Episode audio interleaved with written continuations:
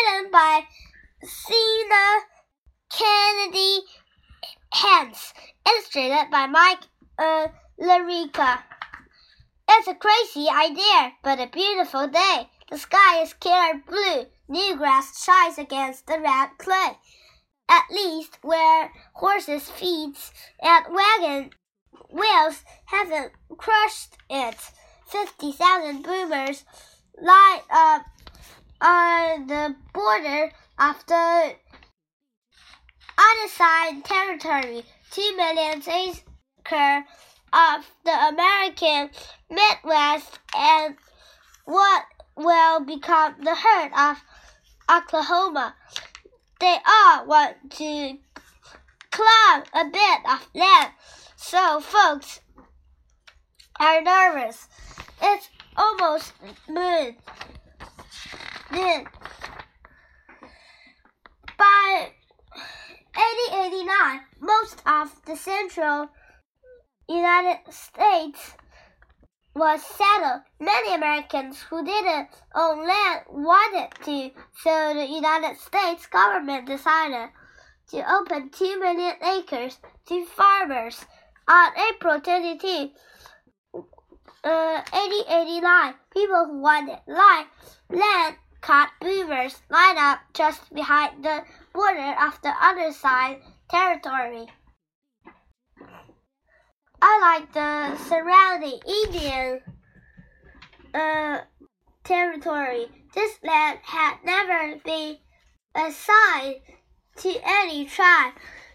At noon, a shoot was fired. 50,000 people raced to be the first person to the land was they wanted. Mark the land with stakes and climb it. There were a number of Oklahoma land runs. The largest was the Cherokee Strip land run of September 60, uh, 8, 1893. On that day, a hundred thousand people lined up to climb 6.5 million acres. Oh. Sergeant uh, Henry James find a place a little ways back from the border. He plans to wait until the dust from the starting horses settles. Then he'll ride around the wagons. Sergeant James was a buffalo soldier, one of the black soldiers who fought in the Indian Wars. It, it's 1889, and that, that time's down. The tribes are settled onto reservation, the land they were sent to live on. The problem is there are a lot more boomers wanting the land that left that there is land to hand out. Sergeant James see a girl with white eyes in a wagon and shakes his head. Wagons aren't made for racing. That just uh, that's for sure. Ten minutes to go. That girl in the wagon is Lizzle. Her pa went into the other side territory last week and looked uh, at 160 acres with water and trees. The family lived in a stone house back in Bone Dry, Kansas. Now, Lizzle ex is excited about having a log cabin. Pa, sitting up front, says they can start building this afternoon. First, they have to raise and stake a cow because the first one there gets the land. Lizzle heard pouts and she eyes the man on fast horses. Eight minutes to noon. Joe is one of those men on the on a fine horse, and he's not worried. He's lived on this land for years and knows every tree and creek. He leases grassland and still belongs to the Indians. It would be open to boomers, at least for now.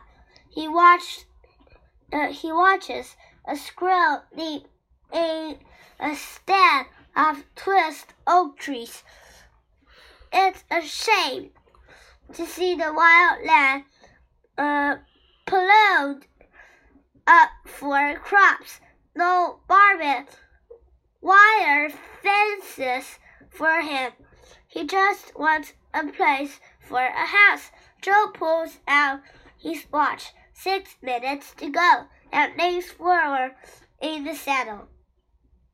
Nearby, Sam climbs down uh, to his horse horse's hooves. This run doesn't worry Sam either. He's roped wild horse, uh, wild cows, crossed flooded rivers, and driven off his share of cattle rustlers. Rustlers. Sam's a cowboy. He spends more time on his horse than on his own two feet. He went on his first cattle drive when he was 12. And he's a fine roper. He doesn't mind moves on the trail taking the cattle to market, but those days are over. With the railroads spread out everywhere, the cattle go to market on trains. Cowboys have a hard life. The and Sam thinks it's time to settle down. He wants to be a farmer. He's going to stake a claim in a new town near the railroad station and open a blacksmith shop. Sam hears the train whistle in the distance. Four minutes. Daisy slips to the front car as the train rattles down the track. Bankers and cookers hand out the doors and windows. They will leap out when the train slows and race to climb sites. Daisy has a different plan. She's going to jump from the train and stake her club for the school he wants to build there, then jump back on before the last car passes. It's a dangerous plan, but if she makes it, she'll be the first to the land office three minutes.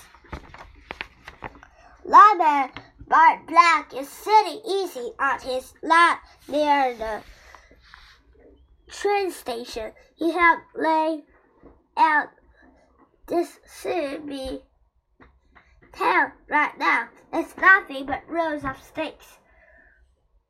But it will be a city of 10,000 people by tonight. The rules say that lawmen can't clap lands, but this is the Wild West. Black fingers sit his six shooter. He no worse than the shooters. Those folks hiding in the woods, ready to leap out and climb land. There's the train whistle. Two minutes.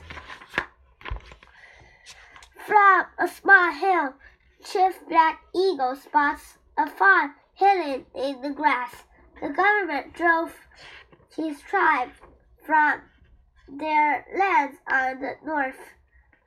Now these hunting grounds will become farms and towns.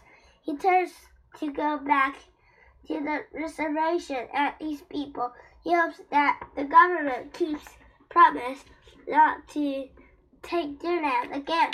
He hopes that the fund survives. Hiding the starting shot fires. The land run is on.